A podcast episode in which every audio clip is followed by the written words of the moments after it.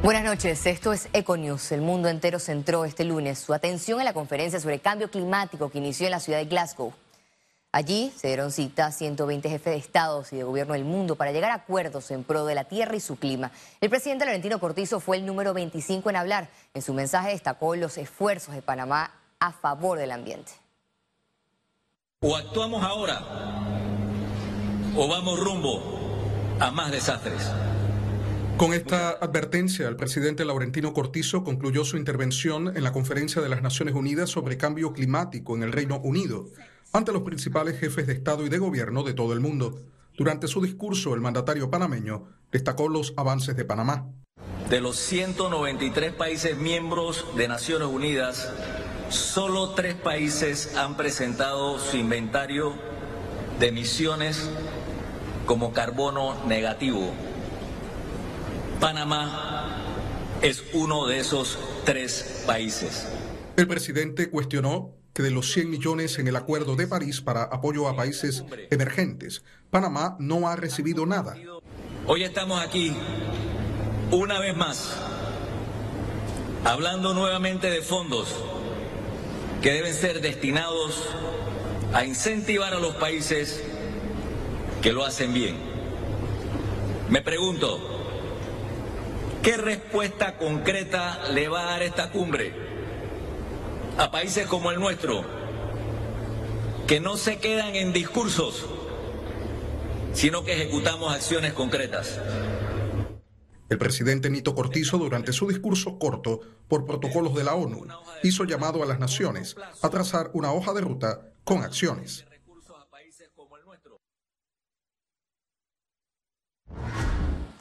Y este lunes el pabellón de Panamá fue inaugurado oficialmente por el presidente de la República, Laurentino Cortizo, en la conferencia de las Naciones Unidas sobre Cambio Climático COP26, con el propósito de mostrar al mundo los esfuerzos que hemos hecho como país para reducir el calentamiento global y nuestros avances en el cumplimiento de las metas y objetivos propuestos en el Acuerdo de París. Es la primera vez que Panamá tiene un pabellón en una conferencia de las Naciones Unidas sobre el clima y la COP26, que hoy inició en Glasgow, es la cumbre sobre el clima que reúne a la mayor cantidad de presidentes y jefes de Estado del mundo en los últimos dos años.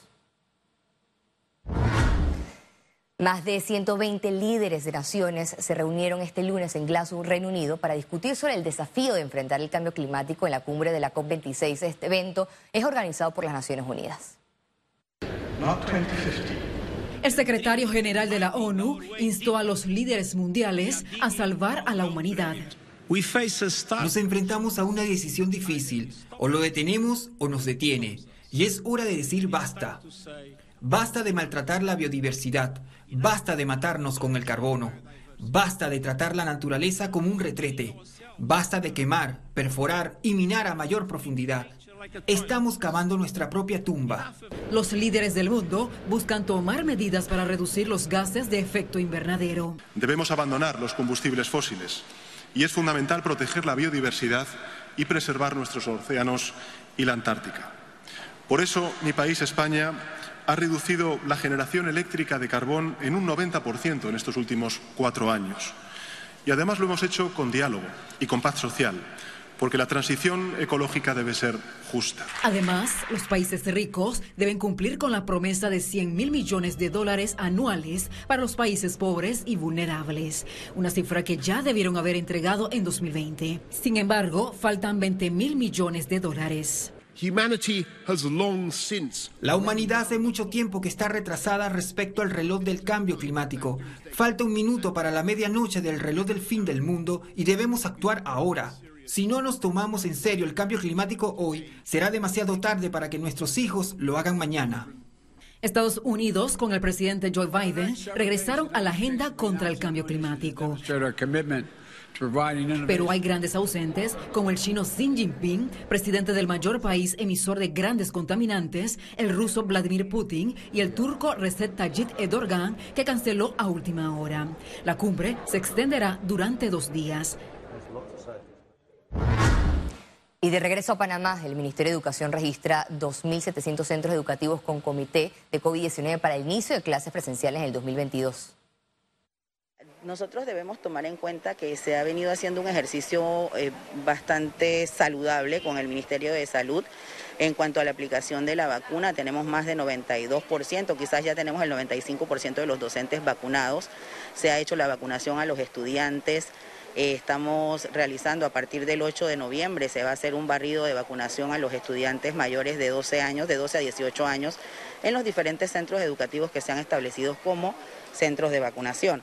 Entonces, teniendo ese, ese panorama, aparte de que estamos viendo que, que, tenemos dos días que no se han registrado muertes por COVID, aparte de eso tenemos diferentes eh, acciones de padres de familia donde tú ves el interés de aplicar todas las medidas de bioseguridad. Y seguimos con notas de educación. A partir del año electivo 2022, Panamá implementará la ley de educación desde casa para evitar la deserción escolar y aumentar cobertura educativa con modalidades de primer mundo. Estudiar en casa es una modalidad flexible. El Ministerio de Educación está apostando a abrir un paraguas de oportunidades de diferentes estrategias y recursos que ningún estudiante se quede atrás y modalidades en, en casa es una de ellas. Es ese estudiante que puede estar desde comarca, por dar un ejemplo, y se puede matricular en una de las escuelas pilotos que vamos a tener. Puede ser el instituto, el Fermino 2, es un modelo, un ejemplo a seguir y ese niño, ese joven va a poder desarrollar sus actividades por medio de su ritmo, estilo de aprendizaje, siempre respetando eso, el estilo de aprendizaje del estudiante. La ministra de Educación, Maruja Gorda de Villalobos, confirmó que en los planteles se trabajará de corcón en coordinación con el programa ampliado de inmunizaciones de vacunas del MINSA para la aplicación de dosis contra COVID-19 a menores de 12 años, una vez inicien las clases presenciales del próximo año. Una vez se establezcan los protocolos de la aplicación para los menores de 12 años, eh, nosotros estaríamos como siempre con ese programa conjunto del programa ampliado de vacunación que incluso se realiza desde las escuelas, haciendo la logística, logística para que la misma sea aplicada siempre y cuando se tenga la anuencia del padre de familia, que es parte de ese protocolo en este momento. Las vacunas pediátricas COVID-19 llegarán a Panamá el primer trimestre del 2022, señaló la ministra consejera de Salud, Eira Ruiz. El próximo año, en el primer trimestre del año, llegará a 1.5 millones de dosis pediátricas para niños de 5 años a 11 años. Estas dosis pediátricas se compran aparte porque la dosificación es diferente. Es un tercio de lo que le ponemos al adulto. Al adulto le ponemos 30 microgramos, a los niños le ponemos 10 microgramos y no era posible estar haciendo esas diluciones porque no eran exactas. Así que como gobierno responsable, el presidente de la República solicitó, solicitó al equipo negociador comprar dosis pediátricas. Panamá registró este lunes otra jornada sin personas fallecidas por COVID-19. Veamos a continuación el reporte epidemiológico del MINSA. 472.736 casos acumulados de COVID-19, 72 nuevos contagios, 163 pacientes se encuentran hospitalizados, 33 en cuidados intensivos, 130 en sala. Se reportan 463.321 recuperados clínicamente. Un total de 7.317 fallecidos, no se registraron fallecidos en las últimas 24 horas. Total de vacunas aplicadas, 5.844.266. El procurador de la Nación, Javier Caraballo, instó a la Asamblea Nacional a iniciar la discusión del proyecto de ley de extinción de dominio. El procurador encargado Javier Caraballo está convencido que la nueva normativa le dará un duro golpe al músculo financiero del crimen organizado y el narcotráfico. Ellos delinquen eh, para poder acumular recursos y esos recursos a su vez son los que le dan poder, los que los hace fuertes en el órgano legislativo, los diputados evidenciaron temerle a la iniciativa presentada por el ministro de Seguridad Juan Pino, a tal punto que el documento quedó estancado en las sesiones del tercer periodo. En la medida en que eh, nuestro país pueda contar con una ley de extinción de dominio que nos permita atacar esa fortaleza que ellos tienen, su patrimonio, sus bienes, eh, nosotros vamos a poder eh, enfrentar de una mejor manera a la criminalidad organizada. Sí, nosotros hacemos un llamado respetuoso a la Asamblea eh, Nacional. Esta ley lo que pretende es ir a la yugular de las organizaciones criminales, específicamente de las pandillas y del crimen organizado transnacional, en su financiamiento. ir en contra de los bienes obtenidos ilícitamente.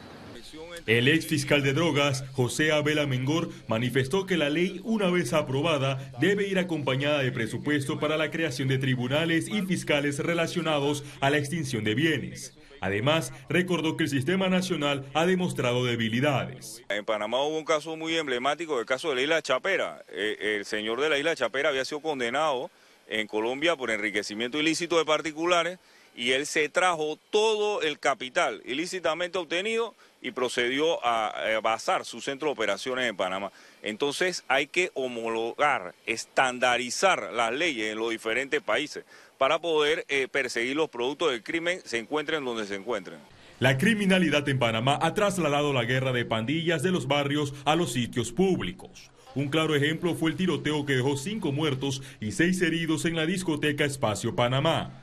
Especialistas ven la actividad muy sólida debido al poder del tráfico de sustancias ilícitas, principal fuente de ingresos. Félix Antonio Chávez, Econius. Este lunes los miembros del Ejecutivo participaron de un acto protocolar que dio inicio a las efemérides del mes de noviembre. El acto fue sellado con la izada del pabellón nacional por parte de autoridades e invitados especiales, además de la amenización de conjuntos folclóricos. La Asociación Panameña Ejecutivos de Empresas, es decir, hizo un llamado al país a trabajar en contra de la falta de transparencia y beligerancia. El gremio empresarial inició las festividades patrias con un acto cívico amenizado por la banda de música del Colegio Bilingüe de Cerro Viento. La presidenta APEDE, Elisa Suárez, señaló que no solo es hacerle honor a los próceres que concedieron libertad al país, sino que la sociedad actual también se convierta en actores en contra de los casos de corrupción y falta de democracia. Este es el momento de rendirle honor a la patria con la única cosa que podemos hacer y es trabajar, trabajar y trabajar. Y APD está comprometido con esa lucha y con esa propuesta siempre para hacer las cosas bien. No es el que más grita, es el que más hace. Y nuestros apedianos están sentados trabajando todos los días, construyendo las ideas y las propuestas para que Panamá siga adelante y siga siendo un país productivo y sobre todo con paz social. El mes de la patria debe ser todos los meses. Es hacer patria, es generación, reactivación económica, eh, pensar en Panamá y evitar la corrupción. El Servicio Nacional Aeronaval inició el despliegue de más de 900 unidades por las fiestas patrias. Los aeronavales cubrirán por tierra, mar y aire en todo el territorio nacional para reforzar la vigilancia y seguridad en los principales muelles y puertos. Economía. El Ministerio de Trabajo inició este lunes las inspecciones de reactivación de todos los contratos a nivel nacional. La afectación por la pandemia resultó con 284.209 contratos laborales suspendidos en Panamá. Este 31 de octubre culminó el plazo establecido en la Ley 201 para la reactivación gradual de contratos por sectores. Al cierre, 210.999 trabajadores fueron reactivados y más de 73.000 contratos del sector terciario continuaron suspendidos. El Ministerio de Trabajo inició noviembre con inspecciones a nivel nacional para verificar el reintegro de los trabajadores a sus puestos de trabajo. Que hoy, primero de noviembre, todos los contratos deben ser reactivados. De hecho, le informamos que el Ministerio de Trabajo, a través de la plataforma de los contratos, ha activado en la noche de ayer todos los contratos y los trabajadores deben ser recibidos por las empresas a las cuales pertenecen. Reiteraron que no todas las reactivaciones implican reintegro del trabajador. Cerca de un 10% de todos los contratos, los contratos reactivados del sector secundario tuvieron o reportaron una cancelación, una terminación de la relación laboral, es decir, hubo algún tipo de mutuo acuerdo, despido o simplemente la finalización del contrato. En cuanto al registro de nuevos contratos, nuestra Dirección Nacional de Trabajo tiene un aproximado de 13.000 contratos por mes que se han registrado. Durante un recorrido en Dorado Mall, los inspectores detectaron las primeras irregularidades. El 90% de los comercios que hemos visto tienen reactivados los contratos de trabajo. Los hallazgos que hemos encontrado son algunas personas que tienen, por ejemplo, eh, personas que cargan su carnet de trabajo digitalmente y la norma establece que tiene que estar físicamente y presentarlo ante las autoridades, no digitalmente. En otro lugar encontramos dos trabajadores que no cuentan con los debidos documentos. Estamos levantando el acta para dejárselo y citarlo al ministerio. Hemos encontrado dos personas que se encuentran ya laborando y que no tienen su contrato registrado. Ante estos hallazgos, los inspectores levantaron las actas y le cedieron tres días a las empresas para presentar la documentación. Si no, serán sancionadas con multas de entre 500 y 1.500 dólares. Ciara Morris, Econews. El consultor Jorge Nicolau recomendó esperar el tiempo que requiera la Organización Internacional del Trabajo para sumarse al diálogo de la Caja de Seguro Social, realizar su análisis y presentar un informe que le dé credibilidad a la reestructuración de la institución. Yo creo que la OIT es necesaria en esta etapa. Debió ser un poquito antes, pero bueno, es mejor que entre en este momento, ¿no? Y lo que hemos escuchado es de parte del director de la caja que ya anunció de que se está negociando con la OIT para que venga y la van a traer. Lo cual me parece muy buena idea y eso va a permitir un ente independiente que haga los análisis profundos, haga todo y explore las diferentes alternativas.